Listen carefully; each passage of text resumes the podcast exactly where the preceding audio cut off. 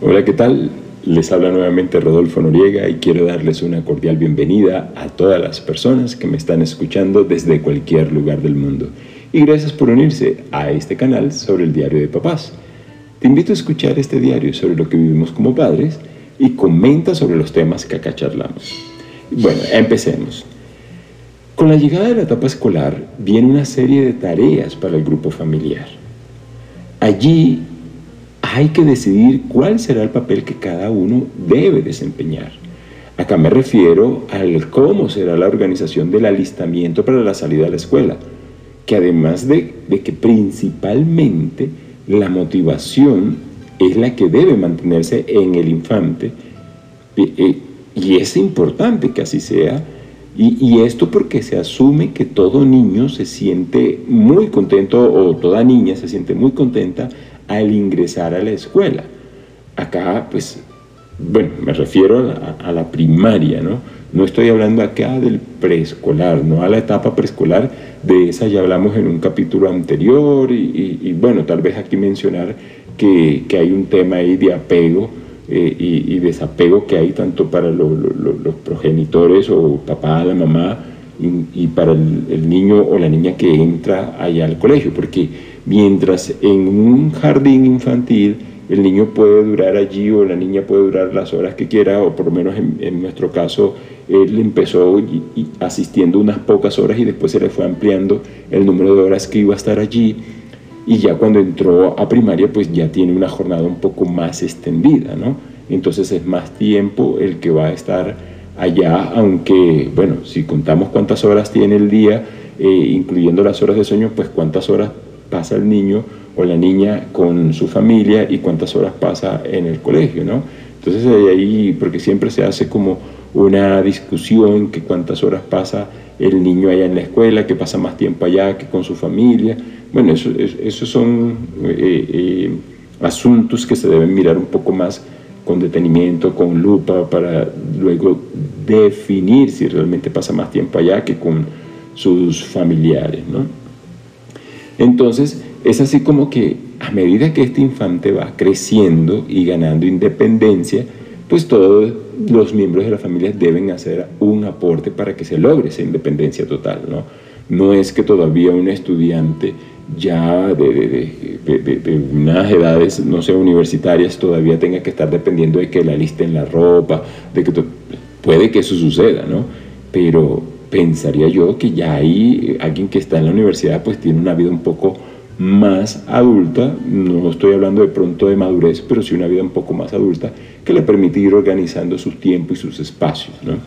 Y esto lo digo porque en el contexto acá eh, todavía el, el, joven está en, en, casa de sus papás por cierto tiempo, no es como en otros países que de pronto los hijos se independizan mucho más temprano eh, por, asuntos pues ya de, la libertad que se necesita tener y, otros eh, asuntos allí culturales. ¿no? El tema de hoy es la escuela. Y, vuelvo y repito, aquí me refiero es a esa etapa de la, de, de la sección primaria. ¿no?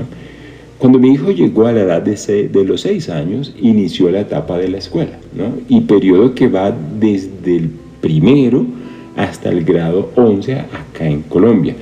Y bueno, es decir, que son al menos unos 11 años, y si incluimos transición serían unos 12 años en la escuela, porque acá en Colombia también hay un grado de preescolar llamado transición, y de primero en adelante comenzaríamos a hablar de la sección primaria aunque ahora aquí hablamos de educación inicial y la educación inicial entonces tendría un sector y un grupo de años ahí en el que se, se incluyen, pero eh, eh, tenemos que esta transición y luego viene primero de primaria y de ahí sigue hasta un grado quinto de primaria y luego siguen seis años más que sería hasta el grado once de, de la media vocacional. Es ahí que eh, para este proceso se generan ciertas responsabilidades, como por ejemplo las responsabilidades escolares, y, ahí, y estas responsabilidades escolares eh, son las de, tu hijo o la de tu hija, que serían las tareas, proyectos de clase, rutinas, asistir diariamente a estas clases Y, esto pues, e, es del resorte del infante. Y para el padre, ¿sí? Que algunos son los que deciden o no acompañar el proceso e, e, en la etapa escolar, entonces vienen reuniones de padres, buscar cada elemento de útiles escolares que se soliciten. Bueno, es clave saber que acá en Colombia, ¿sí? acá en Colombia, eh, los colegios del Estado no, o los colegios públicos, como decimos acá, no solicitan tantos materiales escolares. De hecho, algunos colegios privados, y cuando me refiero a estos colegios privados son los que no pertenecen al sector público y en donde hay que pagar una mensualidad, una matrícula alta y demás, eh, o, depende de donde se ubique el, establecimiento educativo y lo que ofrece este colegio, pues ahí, hay que pagar unos costos, ¿no? Mientras que en la escuela pública no. Entonces, esto también ha venido reduciéndose, este requerimiento de, tantos útiles escolares, porque también es un gasto y obviamente tantos papás como mamás es una de las grandes quejas, ¿no? que cuando llega esa etapa escolar, eh, y el inicio de cada año escolar es comenzar a comprar esos útiles escolares.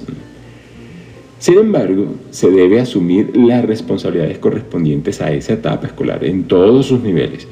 ¿sí? Digamos que entre más pequeña sea la personita que está ingresando allí, es decir, está en primerito de primaria, son muchas responsabilidades que vienen llegando hasta que a la medida que va creciendo, se va ayudando al niño o a la niña con, pues, con sus tareas, que, hacen parte parcial pues, de, de, los compromisos que uno tiene, pero que a la larga eh, hay que hacerlo, ¿no? Y cuando yo digo aquí parte parcial es porque en mi caso no soy exclusivamente quien colabora el niño para sus tareas, ¿no? Y estas tareas académicas. También lo hacen otros miembros de las familias que contribuyen allí, pero de alguna manera pues también hay un, espacio en el que yo hago el aporte allí de acompañar para que cumpla con una tarea, ya sea de lenguaje, ya sea de matemáticas, ya sea de idioma extranjero, en fin. Lo que sí es que hay una participación allí. Entonces es una tarea más para el adulto porque en la medida que se va creciendo, este, esta, esta persona o esta personita va adquiriendo mayor responsabilidad y puede ir desenvolviéndose ya de manera más autónoma. Asistir al colegio por, por algún llamado eh, exclusivamente eh, a uno, ¿no? o, cuando el colegio hace ese llamado para, citar a los padres de familia eh, o a los acudientes de los estudiantes, es una responsabilidad que realmente uno no quisiera atender, por lo menos yo no quisiera atender, pero hay que hacerlo. Yo quisiera simplemente cada vez que citan que hay una reunión de padres de familia y veníamos que necesitamos contarles cómo van los avances, yo digo, ah, ¿por qué no mandan un mensaje? Pero es importante precisamente eh, el estar allí conocer en ese voz a voz lo que realmente está pasando allá en el, eh, en el colegio y cómo se, qué es lo que propone el colegio y cómo eh, mi hijo, por ejemplo, se desenvuelve allí, ¿no?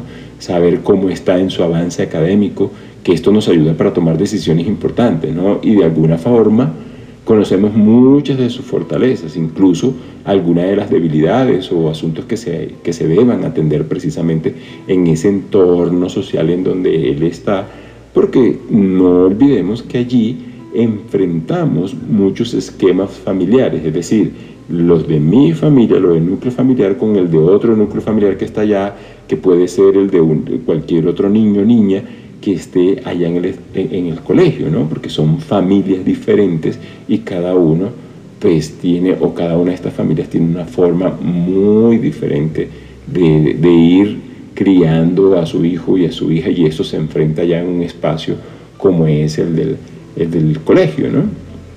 Entonces este espacio de socialización sí ayuda a afianzar las personalidades y a crecer cognitivamente, ¿no? Y que no es solo eso, sino también muchas otras habilidades que a futuro pues le van a servir a este ser humano que nosotros tenemos como, como nuestra responsabilidad, ¿no? Y la idea es que se convierta en una persona muy autónoma. En realidad es una responsabilidad más eh, a todas las anteriores que nosotros podamos tener desde, desde que nuestro hijo o nuestra hija nace, ¿no? Cada uno de, si, somos, si tienes allá dos, tres eh, son responsabilidades que se van adquiriendo, ¿no? Y es muy común escuchar quejarse eh, a muchos papás, a muchas mamás, sobre esa llegada a la etapa escolar. Y ahora tengo que pagar la matrícula, y ahora tengo que conseguir esto para, para mi hijo, para mi hija. Eh, bueno, vuelvo y repito, si, fue, si es una educación pública, seguramente no es eh, ese el, el, inconveniente. El inconveniente puede ser conseguir ese cupo allí para que pueda entrar, si, en el que yo quiero que estudie, yo no quiero que estudie en aquel, que allá sí hay, pero resulta que yo quiero que esté en este que me queda más cerca de la casa o más cerca del trabajo. Pues son otros, otros asuntos que hay que atender allí, pero entonces también comprar algunos útiles que necesita y entre más grande eh, o, más va creciendo nuestro hijo o nuestra hija, precisamente más responsabilidad económica viene allí y también de hacer algún eh, acompañamiento o, asistir a esta, a esta persona que viene eh, en este proceso de, de, la vida académica, ¿no?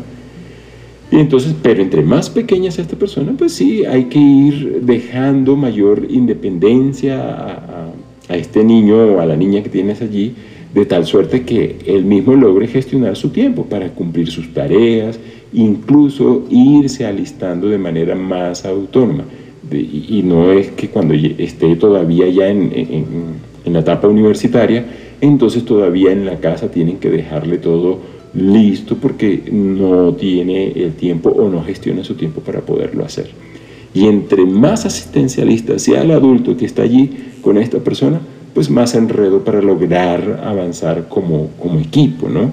Porque precisamente en, este momento sí habría que hablar de trabajar como equipo. Y esto es lo que eh, tenía para compartir con ustedes el día de hoy. Eh, en este diario.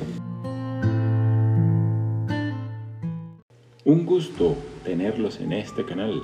Gracias por escucharme y no dejes de comentar este diario personal. Y si tienes algún tema que me sugieras para exponer en el próximo capítulo, con gusto lo haré. Recuerda que les habla Rodolfo Noriega desde Bogotá, Colombia. Hasta un próximo capítulo.